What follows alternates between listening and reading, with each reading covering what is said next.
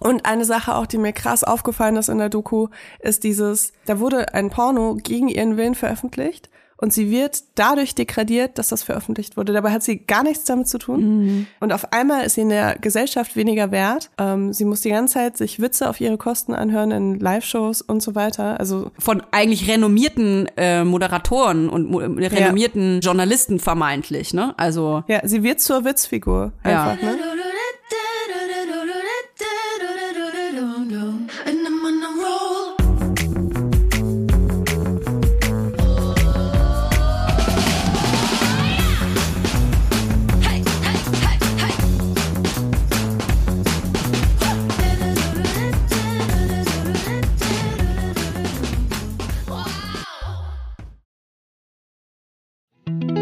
Jetzt kommt Werbung. Kommen wir zu unserem heutigen Werbepartner und zwar Clark. Eine App und alles da drin. Ja, nicht ganz alles, aber alle Versicherungen auf jeden oh, Fall. Oh ja. Ich muss ja sagen, äh, ich habe mir ein E-Bike bestellt. Ich werde jetzt E-Bike fahren. Du bist ja verrückt. Ja. Und äh, dabei sind einige Versicherungsthemen für mich aufgekommen. Und zwar zum einen natürlich eine Diebstahlversicherung, mhm. was geil ist, weil dann klar wusste ich, dass das schon abgedeckt ist in einer anderen Versicherung, die ich habe. Äh, dann brauchte ich also keine neue. Welches Thema aber noch irgendwie so ein bisschen aufgeploppt ist in meinem Hirn, war was ist eigentlich mit der Berufsunfähigkeitsversicherung? Weil ich wohne in Berlin, ich fahre Fahrrad in Berlin und ich weiß als Autofahrerin schon, wie oft ich gesehen habe, dass äh, Fahrradfahrer übersehen wurden im Straßenverkehr. Mhm. Was passiert, wenn mir irgendwas passiert mit äh, meiner Firma oder Ich übernehme das nicht, Leila. Das, das muss Clark regeln. Ich übernehme das, das nicht. Das wäre jetzt meine erste Option gewesen. Die zweite Option ist natürlich eine Berufsunfähigkeitsversicherung. Und bei Clark ist es wirklich geil. Du hast alles im Blick. Du äh, siehst sofort, wo du versichert bist, wo du dich vielleicht noch ein bisschen besser versichern kannst kannst, wo du vielleicht dich auch noch ein bisschen günstiger versichern kannst. Und Clark funktioniert wirklich da wie so, wie so ein Makler. Das Tolle ist, man hat ja oft Fragen. Also ich zumindest, weil Versicherung, ist für mich eine Welt. Ich will mich da auch nicht, ehrlich gesagt, nicht so viel mit beschäftigen. Ich will, dass andere sich damit beschäftigen. Und genau das macht Clark. Und zwar mit Experten und Expertinnen, die sich persönlich um einen kümmern. Egal ob es Telefon, Videocall, Chat oder Mail, man kann die wirklich alles fragen und die helfen einem auch. Der große Vorteil ist, Clark gehört zu keiner Versicherungsgesellschaft. Das bedeutet, Clark berät dich immer unabhängig, also in deinem Interesse. Das ist mir persönlich sehr wichtig. Und wenn man jetzt denkt, ja, das hat ja bestimmt seinen Preis, das muss ja super teuer sein. Nein, die Clark-App und alle Leistungen sind kostenlos. Und wir haben sogar noch ein Extra für unsere Hörer und Hörerinnen. Wenn ihr jetzt das auch mal ausprobieren wollt und euch die App runterladet, dann könnt ihr den Gutscheincode MILF44, alles groß geschrieben und 44 als Zahl, eingeben und dann zwei bestehende Versicherungen hochladen. Dann gibt es von Clark on top einen 30 Euro Shopping-Gutschein für Brands wie Salando, Douglas oder Ikea dazu. Also, probiert die Clark-App einfach mal aus, runterladen und ab geht's. Teilnahmebedingungen und alle weiteren Infos findet ihr wie immer in den Shownotes. Werbung Ende. Hallo und herzlich willkommen bei einer aktuellen Folge von Vibers, eurem Lieblingspodcast. Äh, liebe Grüße gehen raus an die Person, die gerade auf der Intensivstation liegt und unseren Podcast hört und uns auf Instagram getaggt hat. Ich sehe leider nicht deinen Namen. Ich würde dich gerne namentlich grüßen. Aber ähm, ich hoffe, dir geht's besser. Und allen anderen Weibers HörerInnen wünsche ich Ihnen natürlich auch einen wunderschönen Montag. Ja, Herzlich willkommen hier an diesem muggeligen, an diesem muggeligen Montag. Wir befinden uns am äh, 6. Februar. Es ist, ich wohne jetzt in NRW, Leila. Hier ist ja jetzt Karneval Hochsaison quasi. Äh, ich habe aus Versehen Fasching gesagt. Da hatte ich direkt schon so ein Beil in der Niere, weil ich das gewagt habe, Fasching zu sagen. Du hast ja, da zucken die dann so mit der Wimper, weil die nicht genau wissen, was das ist. Ich glaube, es ist sowas wie Blasphemie, wenn man das hier sagt. Ähm, ähm, soll mir egal sein, soll uns egal sein. Machst du irgendwas an, an Fasching? Ich zieh das jetzt auch durch. Nee, aber jetzt, wo du es gerade, wo du es gerade sagst, dann äh, kriege ich sofort so einen kalten Schauer, der mir über den Rücken läuft, weil ich ganz genau weiß, dass irgendwann der Tag kommen wird, wo ich äh, nachmittags mein Kind aus der Kita abhole und dann mir irgend so ein Erzieher oder eine Erzieherin sagt, ach ja, übrigens, morgen ist äh, Fastnacht hier in der Kita. Und dann muss ich einfach ein Kostüm noch besorgen und das ist jedes Jahr wirklich so ein Abenteuer, an ein Kostüm zu kommen, so spontan, weil ich das nie auf dem Schirm habe. Das einfach nicht. Und ähm, einmal habe ich nachts noch was genäht. Das war richtig cool übrigens. Das ah, Kostüm. das war richtig cool. Was hattest du denn da? Das war irgendwas richtig Geiles. Dass du dir so viel ja, Mühe gegeben. Ich habe hab ein Oktopus-Kostüm ja. genäht. Oh Gott, das war so äh, geil. Mit ganz vielen Tentakeln. Das war echt, das war echt mega cool. Ich war total stolz. Äh, und ich habe dafür auch leider viel zu viel Lob bekommen. Ähm, und, äh, und eine Erzieherin hatte mich gefragt, ob ich, ähm, ob ich nicht mal für die anderen Kinder auch noch Sachen nähen will, so nach dem Motto. Klar, wenn ich so du. gut nähen kann. Äh, Natürlich. und ich habe halt einfach, ich habe halt einfach nicht geschlafen. Ne? Ich habe bis um vier Uhr morgens habe ich das Kostüm genäht und äh, dachte mir dann auch so, wie bescheuert eigentlich, weil was ist das für ein Standard, den man da setzt? Weißt du, wenn man so. Ich finde das süß. Du musst eigentlich nie wieder Ja. ein Kostüm äh, machen. Du musst dein Kind nie wieder mit, für irgendwas verkleiden. Ich finde, du hast da so viele Credits aufgebaut dieses Tentakel-Ding. Das ist echt mega. Ja, gut, dafür habe ich letztes Jahr, ähm, hatte ich bis spät abends einen Tattoo-Termin. und habe dann äh, um fünf vor acht bin ich dann in den letzten Laden, der in Berlin noch offen hatte, der Ko Kinderkostüme hatte, bin ich dann reingegangen. Ich dachte, der letzte Laden, 5 vor 8, der noch tätowiert. Achso, nee. ähm, und habe einfach wirklich irgendein Kostüm gekauft, so für 10 Euro, so ein, so ein Fertigding, was von Kinderhänden gefertigt wurde. Und ähm, ja, naja, ähm, feierst du Fastnacht? Karneval, Fasching? Fasching, Fasching meinst du? Ähm, ehrlich gesagt muss ich mich da erst so ein bisschen rantesten. Also ich habe natürlich hier auch schon mitbekommen, äh, in der Kita ist hier ähm, sehr groß, ist hier sehr groß Party auf jeden Fall. Ich habe auch schon eine Anweisung bekommen, ähm, was das Thema ist. Winnetou. Nee, nee, Spaß. Oh mein. Puh. Die Folge war kurz davor, in eine ganz andere Richtung abzudriften. nee, äh, irgendwas anderes. Und ähm, ich freue mich da aber schon drauf. Nee, weißt du was, was lustig ist? Das Thema ist, ich glaube, das bist so kann, ein richtiger Troll inzwischen hier Ich bin ein richtiger. Troll, ja. Es macht mir einfach zu viel Freude. Ähm, pass auf, es ist Disney. Wir haben so ein Disney-Thema. Und ähm, erst war ich so, ja, ja, Disney. Und dann bin ich so nach Hause gelaufen und dachte mir so, mein Kind kennt Disney nicht. Also egal, was ich von Disney da ähm, zusammen, also nähen sowieso nicht, zusammen kaufe bei Amazon. Ähm, das Kind wird das nicht kennen, aber gut, dann ist es halt irgendwas von Disney. Ich könnte ja auch mal Walt Elsa Disney oder so? selbst. Ist Elsa nicht auch Disney? Elsa ist auch Disney, oder? Ja. Weiß ich nicht. Ich habe es ehrlich gesagt noch nicht mal, also ich habe das nie geguckt. Ey, Nemo ist doch Disney, oder? ja. Ariel. Oh mein Gott. Dis ist Disney. Ich Obwohl, liebe nee, ja Nemo Disney. Ist auch, Nemo ist, glaube ich, auch äh, Pixar. Ist Pixar. Also ich, ja stimmt, das ist Ja. Pixar. Ich liebe ja Disney. Ich, ich äh, bin großer Disney. Schöne und das Biest. Oh, da, war ich ja früher. Oder hier Dingsbums. Ähm, wie heißt sie? Äh, Aschenputtel. Weißt schon.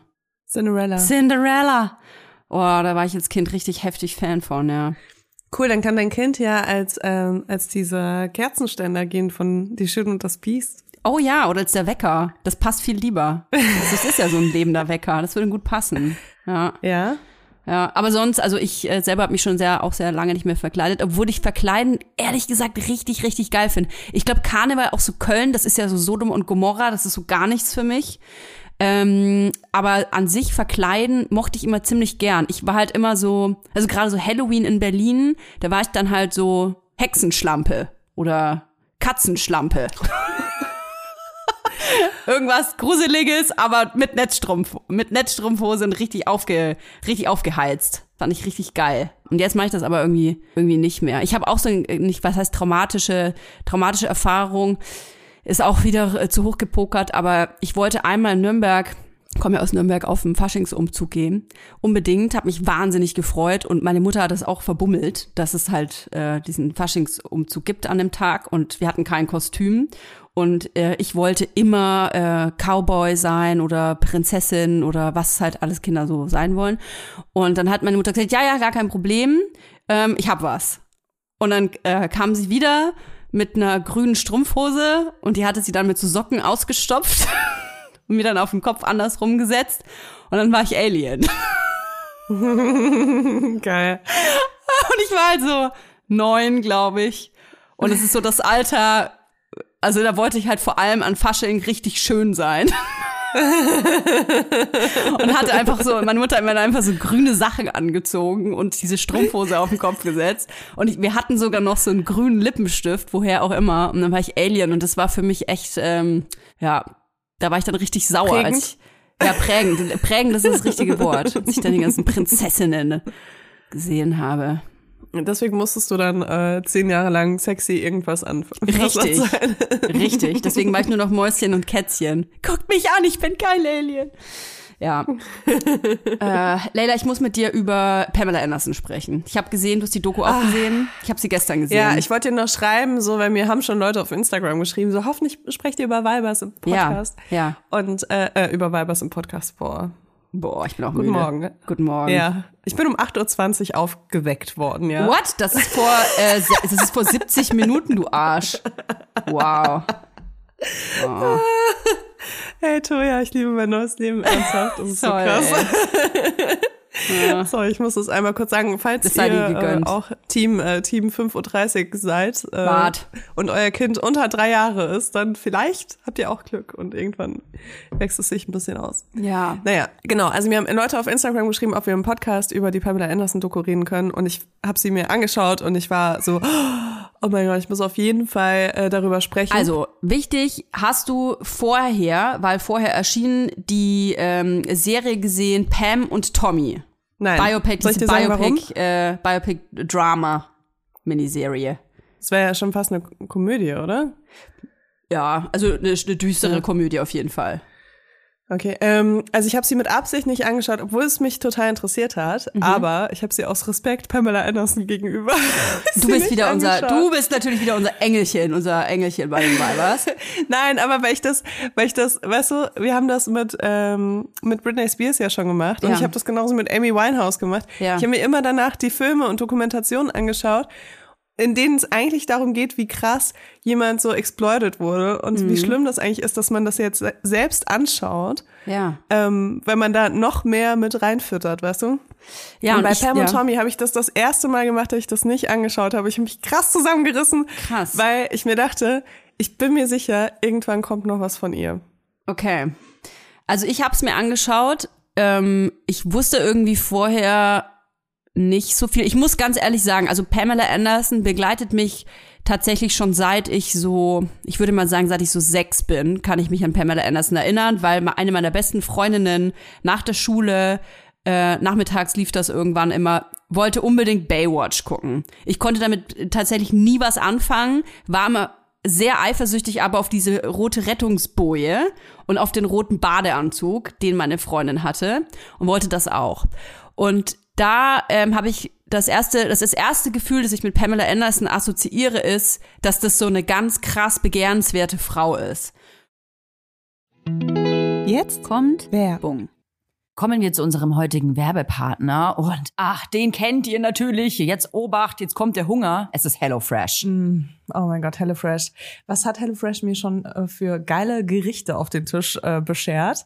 Äh, ich find's richtig geil. Du kriegst so eine Kochbox nach Hause mit Rezepten, die du wahrscheinlich noch nie selbst gekocht hast. Mit genau der richtigen Anzahl und Portion von Zutaten. Also da geht auch nichts weg danach. Und kannst wirklich so tun, als ob du so ein richtiges, äh, so, ja, als ob du so alles kannst in der Küche. Und das war für mich ein krasses Upgrade in meinem Leben. Ich hoffe für euch auch. Frag mich mal, seit ich auf dem Dorf lebe, habe ich das Gefühl, ist meine, äh, meine Küche sehr einseitig geworden.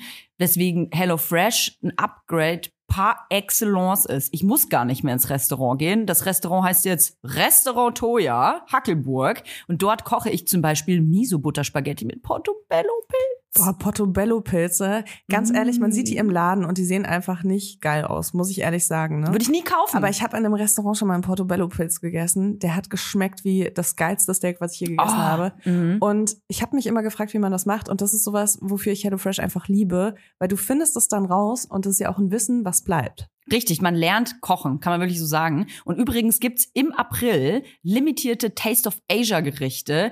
Da gibt's eine kulinarische Reise durch Japan, Korea oder Malaysia. Und das finde ich einfach geil, denn ich wäre nie auf die Idee gekommen, sowas einfach selber zu kochen. Weil ich immer denken würde, das kann ich eh nicht, ist zu kompliziert, dauert zu lang. Aber mit HelloFresh kocht man in nur 30 Minuten Gerichte, mit, nicht nur mit frischen Zutaten, sondern auch mit Gewürzen, die man vielleicht im normalen Leben gar nicht kennengelernt hätte. Und wenn man richtig viel Lust auf Abwechslung hat, kann man sich jede Woche eine Auswahl zusammenstellen aus über 30 Rezepten. Oder ihr macht so wie ich und lasst euch einfach überraschen, was da so vorbeikommt.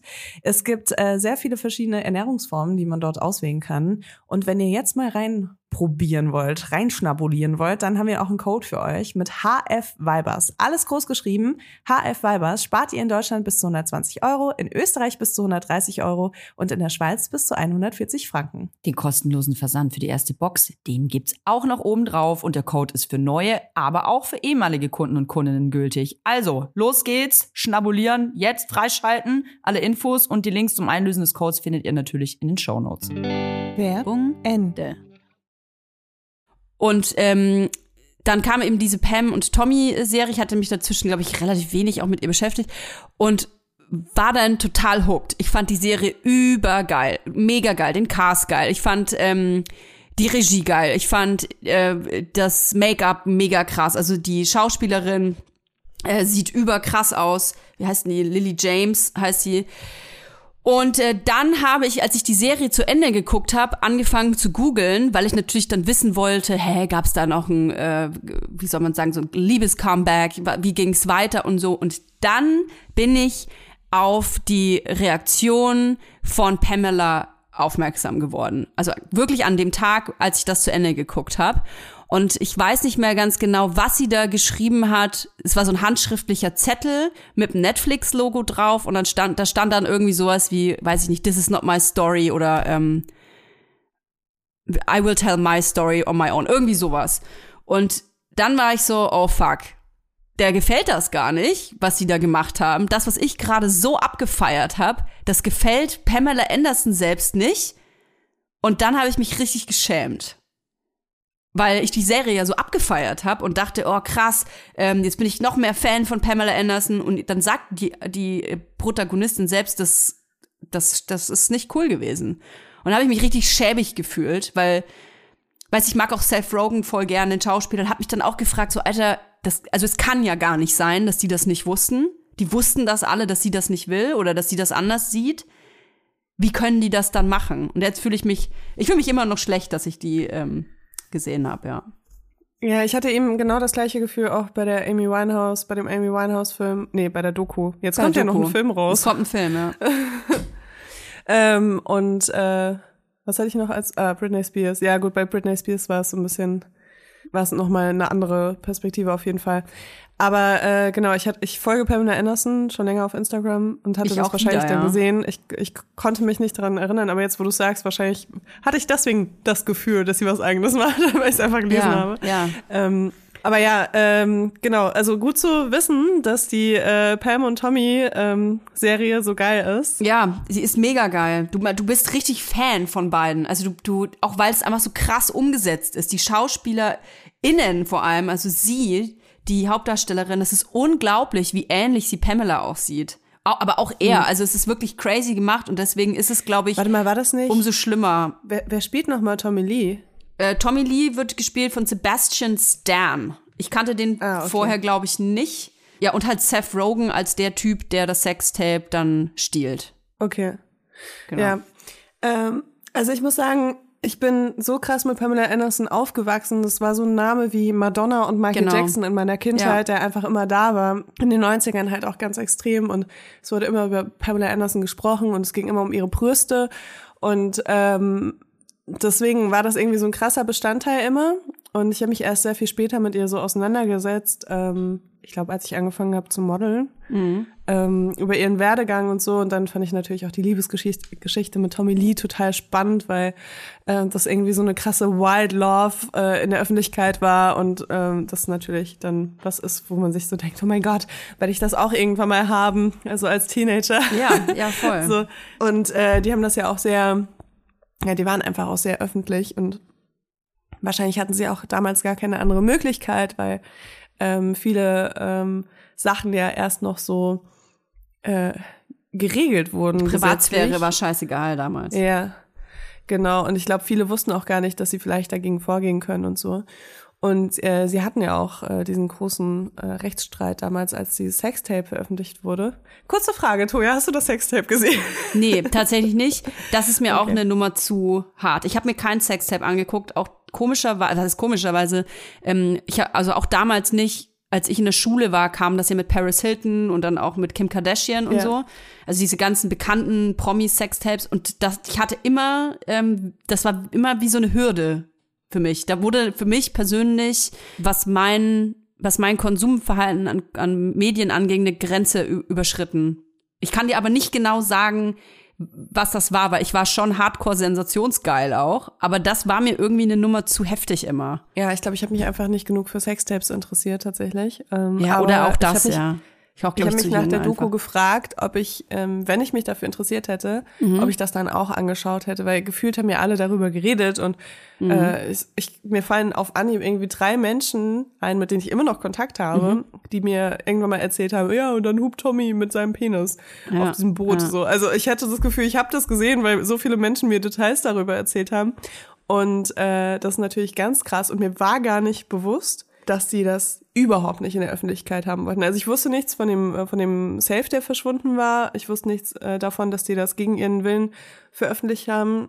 Und dass sie auch Geld abgelehnt haben. Und dass sie Geld abgelehnt haben. Also fünf Millionen Dollar mhm. wurde denen damals angeboten dafür, dass sie, ähm, dass die Leute, die das den Menschen abgekauft haben, ja. äh, die das geklaut haben, die haben denen fünf Millionen Dollar angeboten, weil sie es schon in der Hand hatten und gesagt haben, sie veröffentlichen das. Genau, die, die es geklaut haben, haben es erst nicht losgekriegt, muss man dazu sagen. Das hat man in der Doku jetzt nicht genau ähm, äh, erfahren, aber die Personen nennen, die das äh, geklaut haben, die haben erst versucht, das an den Mann oder an die Frau zu bringen.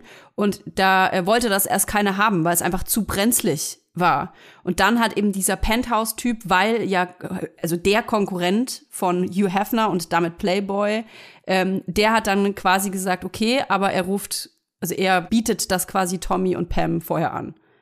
Und die haben es dann okay. abgelehnt. Ja, aber ich find's so krass. Also stell dir mal vor, ich klaue dir jetzt, keine Ahnung, deinen Computer mit all deinen Daten. Aus meinem Haus und dann, raus. Ja. Aus deinem Haus, ne?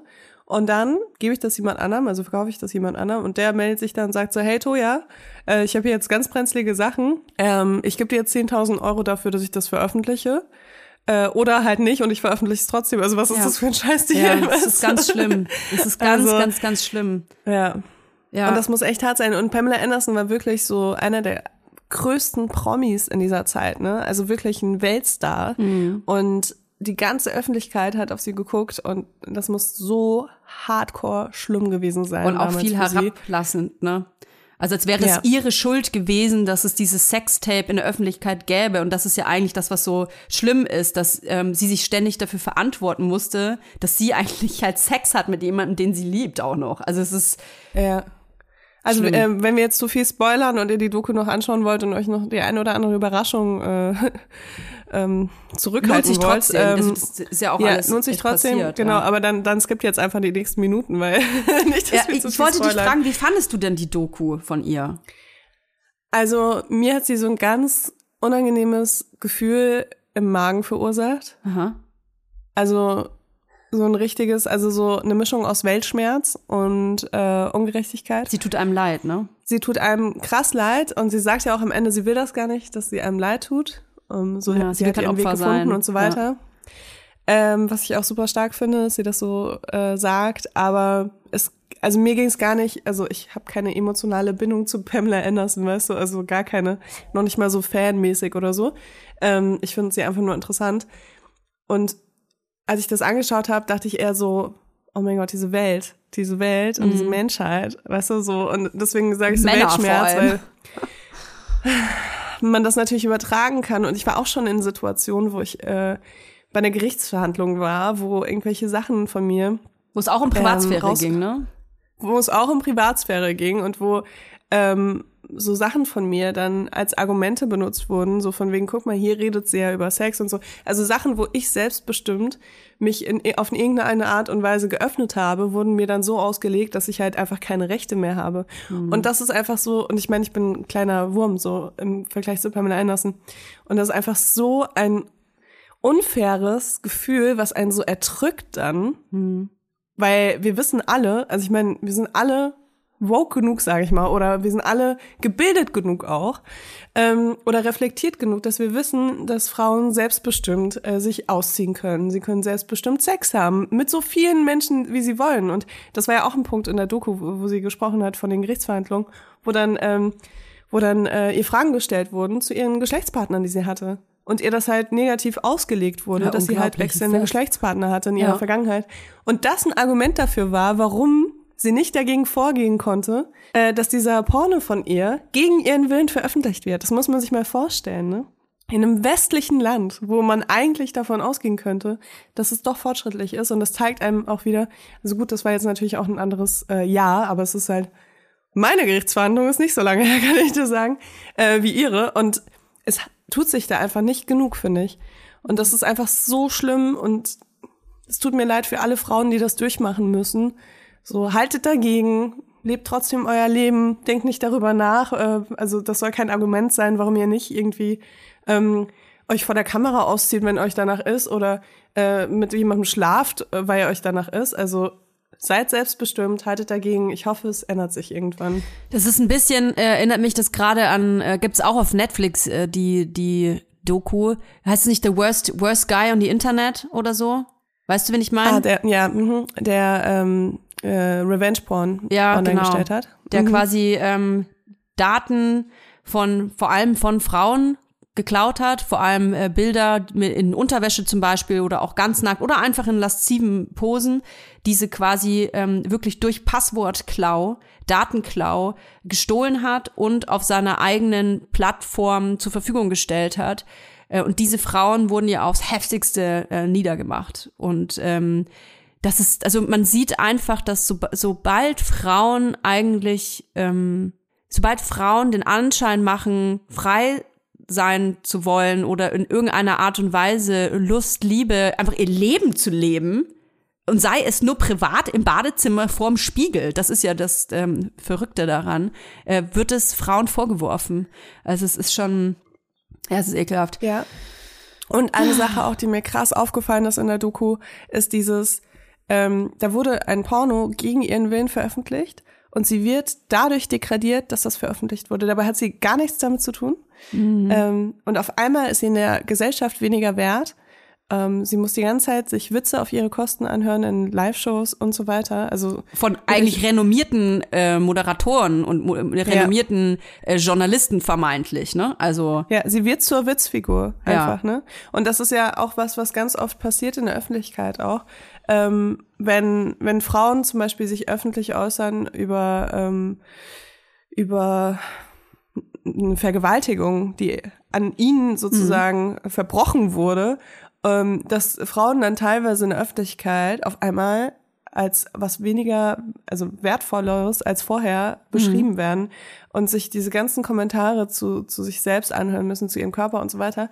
Äh, dabei sind die in dem Moment das Opfer gewesen. Also Frauen wird nicht erlaubt, Opfer zu sein, Nee, sondern nee. die werden automatisch immer ähm, zur Täterin auch gemacht. Und das ist halt einfach so schmerzhaft, das mit anzusehen.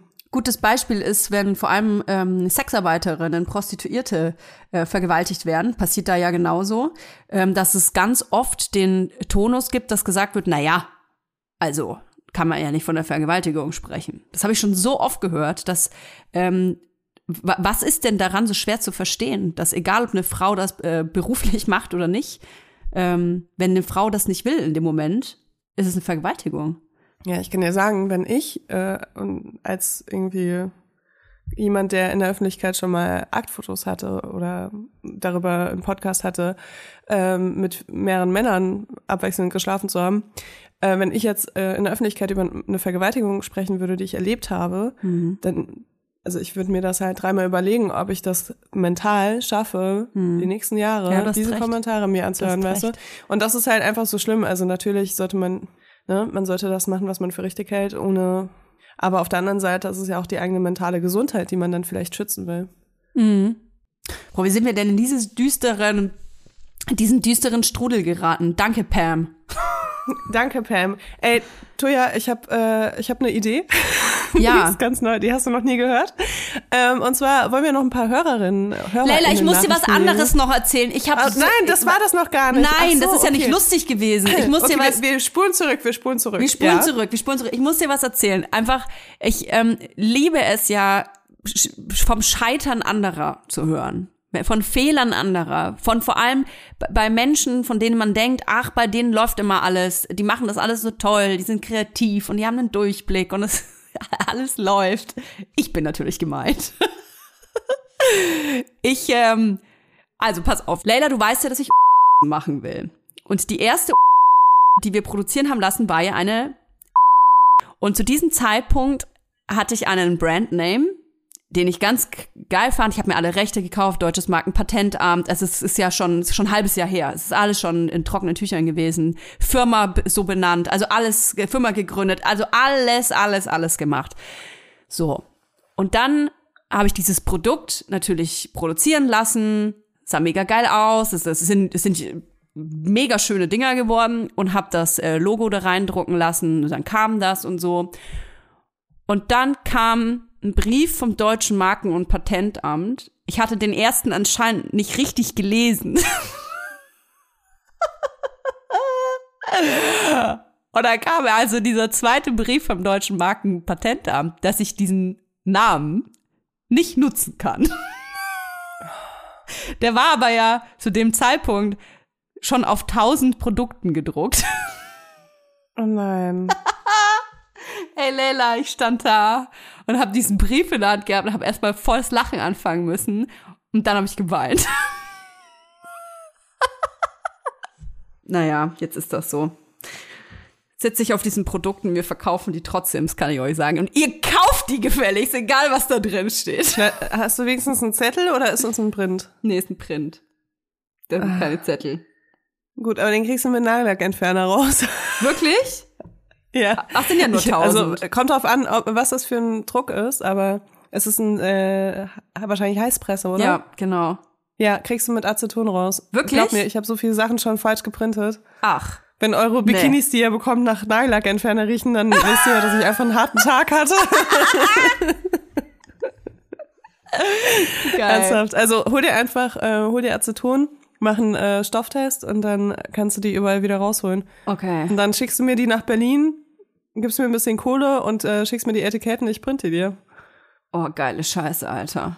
Das sage ich jetzt so. Ich habe gar keine Zeit dafür, aber ich werde jemanden finden, der das macht. Jetzt bin ich ja fast, äh, du, äh, fast, äh, ist, ist, ist es gar, zwar die Geschichte lustig, aber ich bin jetzt total gut da rausgekommen. Zum Glück habe ich dir das erzählt. ja, voll. Ich würde auch total gerne noch eine Nachricht äh, bezüglich unserer Quarterlife äh, Crisis Folge vorlesen. Ich habe, glaube ich, selten so viele Nachrichten bekommen wie zu dieser Folge tatsächlich. Also es fühlen sich einige von unseren HörerInnen angesprochen. Und ähm, hier hat eine Hörerin geschrieben, es ist ein Text, ich lese ihn vor. Zur Quarterlife Crisis. Auf der Suche nach einer Erklärung zieht Christian Koch für das britische Lifestyle-Magazin Stylist die sogenannte Quarterlife Crisis heran. Unter Berufung auf einen Neurowissenschaftler und Psychiater sowie einen Quarterlife Crisis Spezialisten kommt er zu dem Schluss, diese Sinnkrise, die Menschen Mitte 20 ereilt, wirke sich bei Rockstars wir sind ja Rockstars, stärker aus, weil sie sich aufgrund ihrer Bekanntheit seltener im Freien zeigten. Dadurch komme es zu einem geringen Vitamin D-Spiegel im Körper, der die Musiker für Depressionen und damit für Suizid und Alkohol- und Drogenmissbrauch anfälliger mache. Außerdem selbsterfüllende Prophezeiung, habt ihr vielleicht auf Englisch mal gehört, Self- Self-Fulfilling Prophecy. Alternativ könne es sich laut Koch auch um einen Fall einer selbstfüllenden Prophezeiung handeln. Schon das Wissen vom Club 27 führe zu Ängsten und selbstzerstörerischem Verhalten bei Menschen, die unter besonderer Aufmerksamkeit der Medien stehen. Und ich kann das so krass unterschreiben. Also A mit dem Vitamin D-Mangel, wenn man den ganzen Tag in einer Agentur sitzt, dann sieht man die Sonne auch im Sommer eigentlich gar nicht mehr.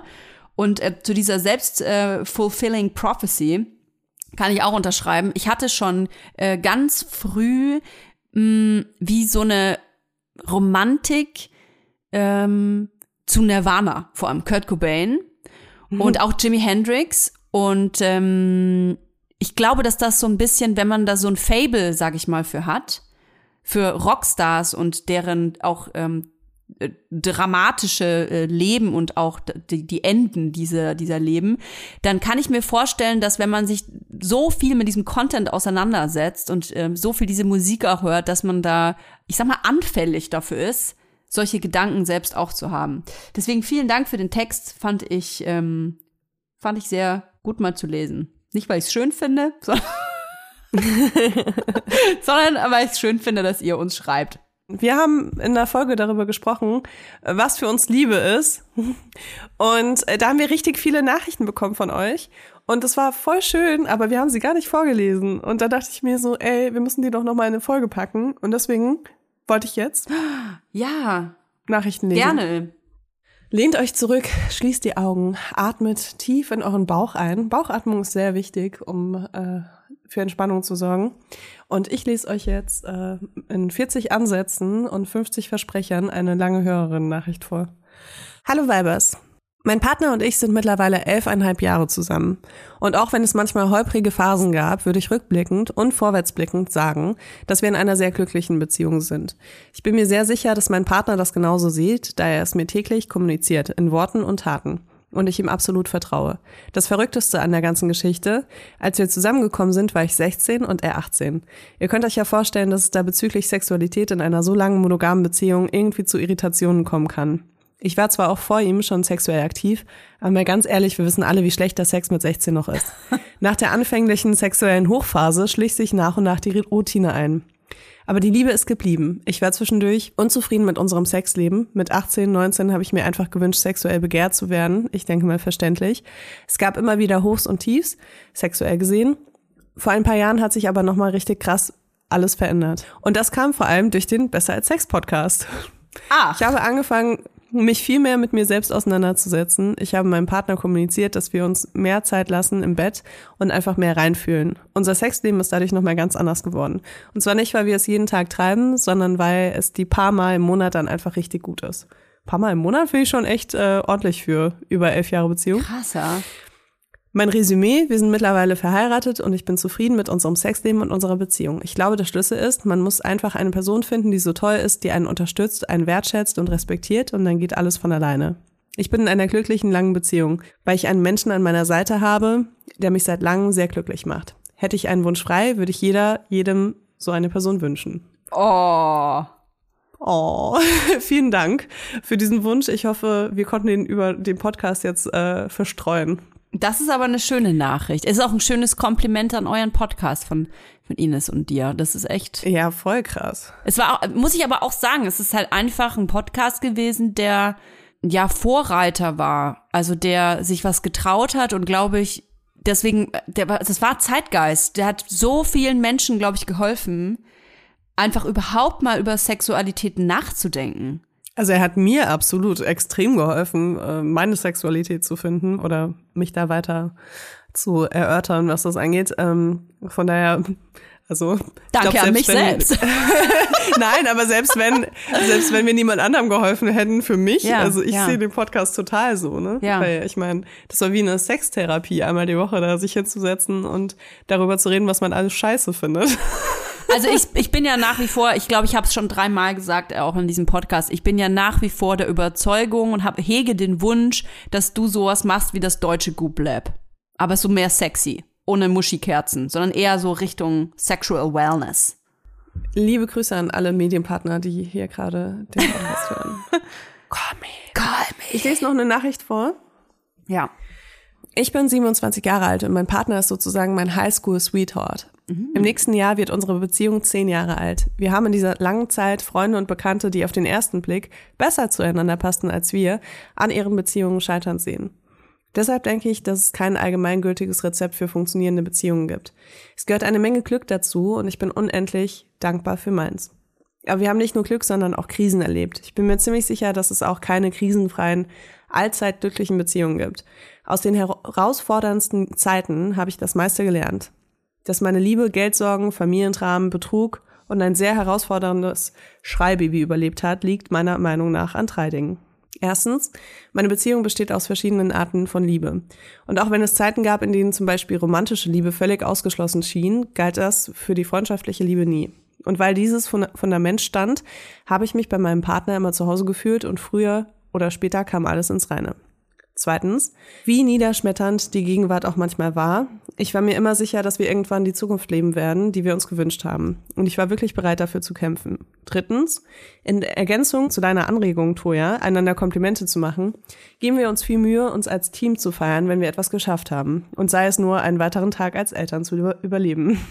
Es tut gut, jemanden zur Seite zu haben, mit dem man es mit dem Rest der Welt aufnehmen kann. Am Ende liebt jeder auf seine Weise. Falls ihr meine Nachricht teilen wollt, würde ich mich freuen, wenn sie einer liebenden Person etwas Mut schenkt. Hm. Denn das ist Liebe für mich. Der Mut, einer, einem anderen Menschen nah zu sein. Boah, ihr seid alle so poetisch unterwegs. Was soll das? weißt du, jede Nachricht Der Mut, so, einer anderen Person nah so ein Manifest. zu sein. Ja, das ist auch mutig. Ich finde das einen ganz schönen Satz, weil das ist super mutig ich, ich glaube, dass das sehr anstrengend sein kann für, nicht für alle Menschen, manchen, äh, für manche ist das sehr einfach, aber sich zu öffnen. Also nicht nur generell, sondern wenn man das Gefühl hat, da bahnt sich was an. Ich kenne einige Personen, die genau an diesem Zeitpunkt dann wegrennen. Also wenn sich das so mhm. anbahnt, ist irgendwie alles in Ordnung und auch dieses Verliebtsein ist irgendwie noch cool und der Sex ist dann noch super.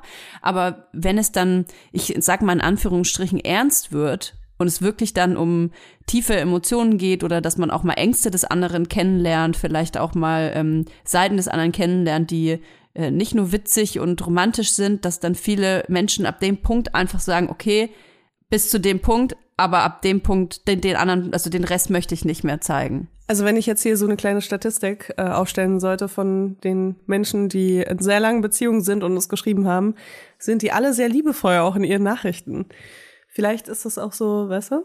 Vielleicht hängt das damit zusammen. Wir müssen jetzt mal eine Langzeitstudie daraus machen. Mhm. Ich habe noch eine andere äh, Nachricht, die ich ganz interessant fand, weil sie ein bisschen anders ist. Mhm.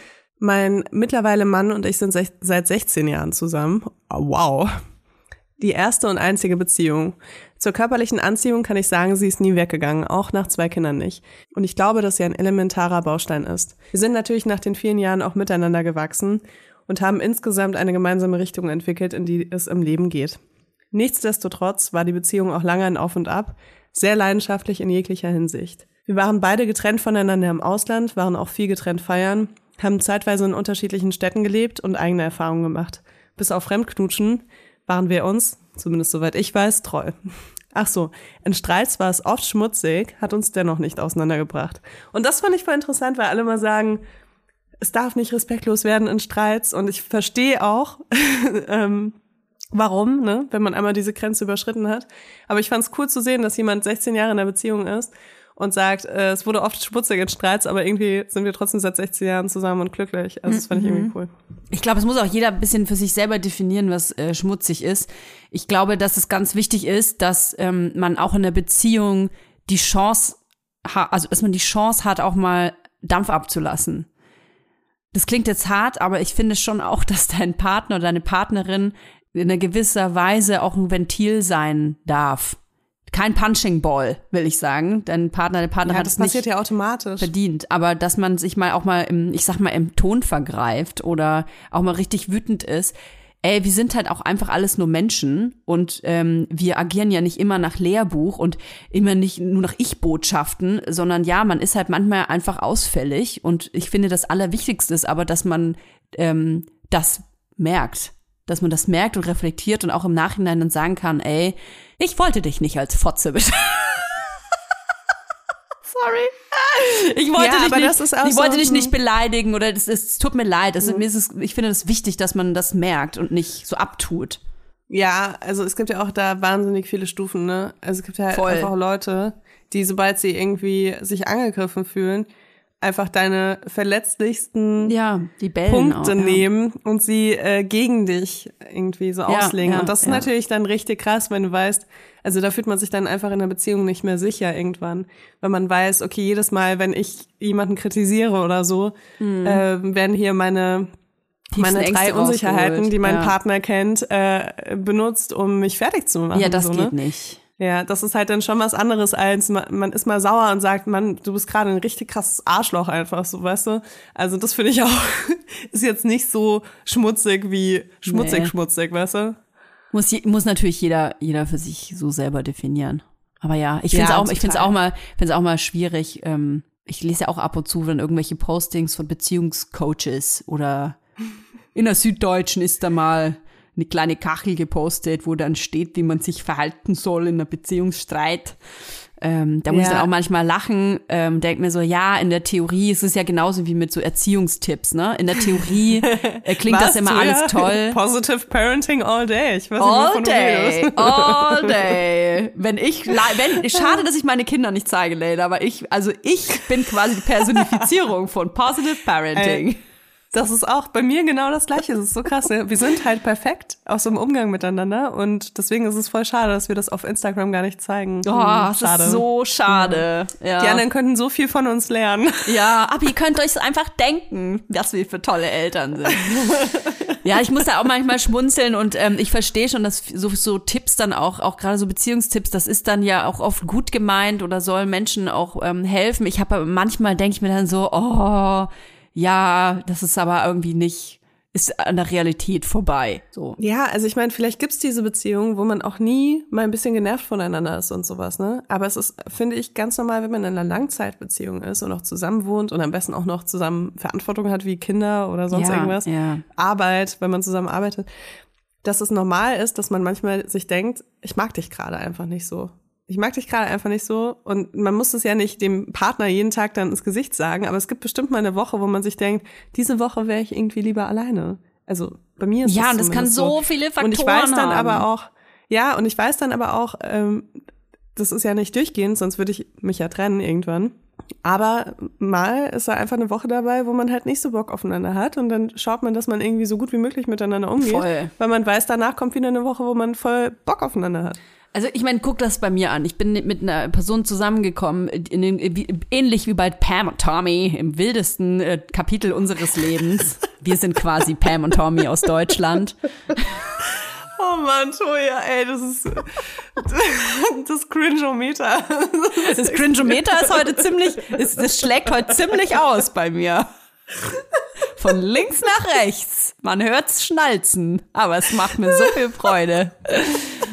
Ähm, und ich habe ja so in äh, so kurzen Zeit so eine Ähnlich heftige wie Pam sitzt du jetzt auch hier äh, auf dem Dorf und baust dein eigenes Haus. am See, genau. Am See. Hm. Und ähm, ich habe ja in meiner Beziehung auch alle, also in, in kürzester Zeit alle, also die, die Etappen sind ja so heftig aneinander geklebt. Also von äh, wildes Kennenlernen und dann sofort schwanger und äh, zusammenziehen. Also das ist ja wirklich total irre. Und weißt du, das ist halt auch was, ähm, was ich schon so oft gehört habe, dass Leute sagen, ja, ähm, aber wenn man so schnell zusammenkommt und dann auch sofort ein Kind kriegt oder zusammenzieht und so, das, ähm, das ist ja quasi nur zum Scheitern verurteilt oder das ist ja viel zu krass und das, äh, wie soll das denn funktionieren, äh, wenn man sich, ich nicht, beim Feiern kennenlernt oder äh, wenn einer noch in einer Beziehung ist oder sie, ähm, weiß ich nicht, sie ist schon zehnmal fremdgegangen, äh, er lebt in einer anderen Stadt. Also es sind so viele Sachen, die man von anderen so vorgesagt bekommt,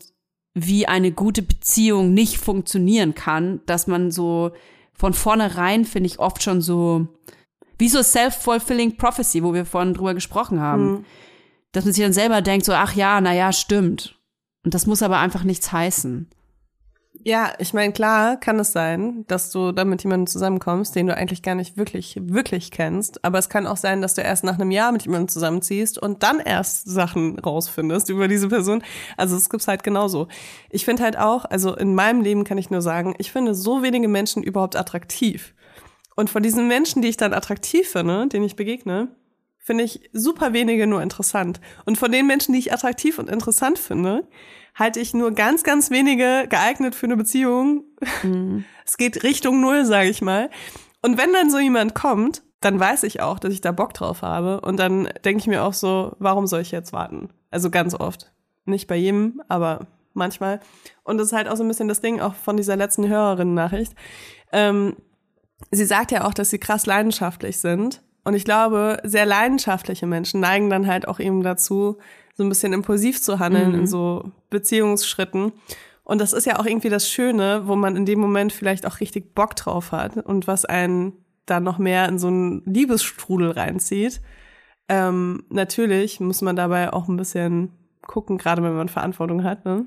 Ja. wie man das so angeht. Aber, ähm, aber so generell finde ich das immer so blöd, wenn man dann sagt, ja, okay, ich muss mich da jetzt künstlich ähm, stoppen, ausbremsen, obwohl ich eigentlich da gerade voll Bock drauf habe, mich reinzuwerfen, die andere Person auch. Und dann sitzt du da und sagst so, ja, eigentlich wollen wir das jetzt, aber wir machen das jetzt nicht, weil das Es das, ist was andere Menschen uns sagen, was halt Ja. irgendwie, weißt du? Und also klar, ein Stück weit ist es immer gut, da einen Schritt zurück zu machen und zu gucken, was man gerade macht und warum und ob das Sinn macht und keine Ahnung was. Aber so komplett, nur weil andere Menschen das halt anders empfinden, das anders zu machen, finde ich halt immer bescheuert.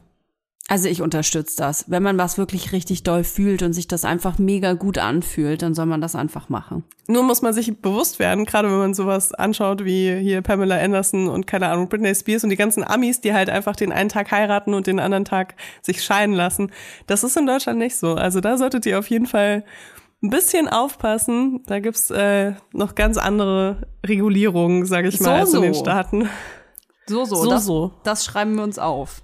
Das schreiben wir uns alle auf. So. Ansonsten wollte ich noch sagen, wir haben noch einige Nachrichten bekommen von Hörerinnen, vor allem Hörerinnen, ähm, die uns erzählt haben, wie sie irgendwie ein schlechtes Gefühl haben in ihrer Beziehung. Und da möchte ich einfach allgemein einmal antworten, bitte trennt euch. Euer Leben wird besser dadurch und äh, ihr werdet schöner dadurch und außerdem werdet ihr reich dadurch. Sehr reich. Sehr reich. Ich, ich mache da so ein neues Coaching, das heißt Dump Him.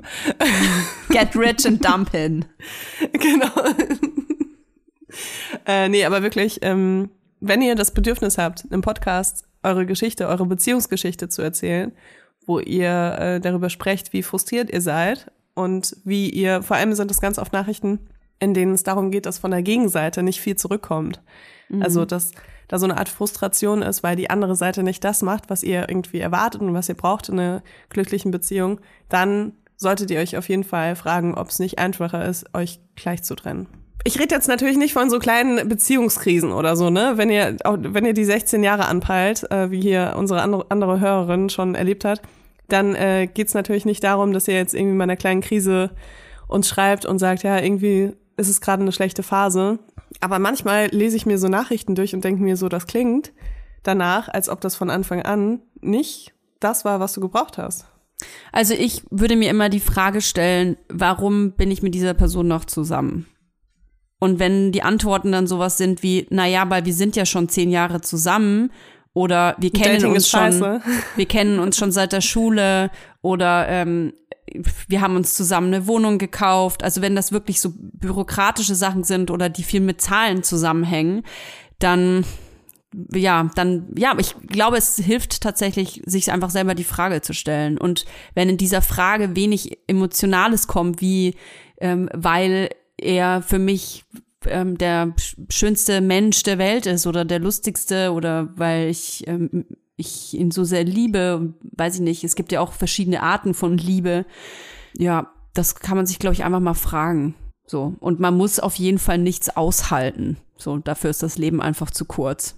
Definitiv. Ich sag immer so, jeder Tag, in, an, den ihr in einer unglücklichen, in einer zutiefst unglücklichen Beziehung verbringt, ist ein Tag, wo ihr euren Traumpartner oder eure Traumpartnerin nicht kennenlernen könnt. Ja, ja, nicht auch so.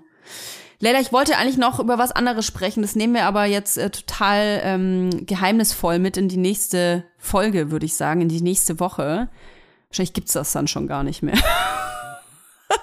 was könnte das sein? Das könnt ihr anteasern, raten. weißt du? Das könnt ihr raten. Nee, es ist was Technisches. Es ist was Technisches. Es ist was Technisches. Ach so, ich weiß, was es ist. Es ist was Technisches, da möchte ich dann mit euch drüber sprechen.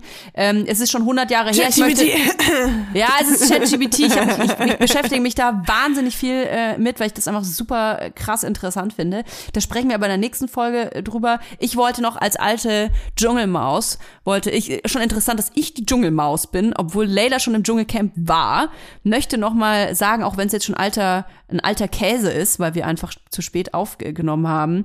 Äh, ich bin ein großer Jamila Rowe-Fan. Ich, ich liebe, dass sie Dschungelkönigin ist. Ich finde das großartig. Die ganze Staffel war einfach so dermaßen geil. Ich, die war so geil, ich würde sie mir sogar noch mal anschauen, glaube ich. Ähm, ich bin begeistert, ähm, verdient. Sie hat die Krone und die Kohle nach Berlin geholt und so musste es sein. So, in diesem Sinne wünsche ich euch eine schöne Woche. Amen und bis nächste Woche.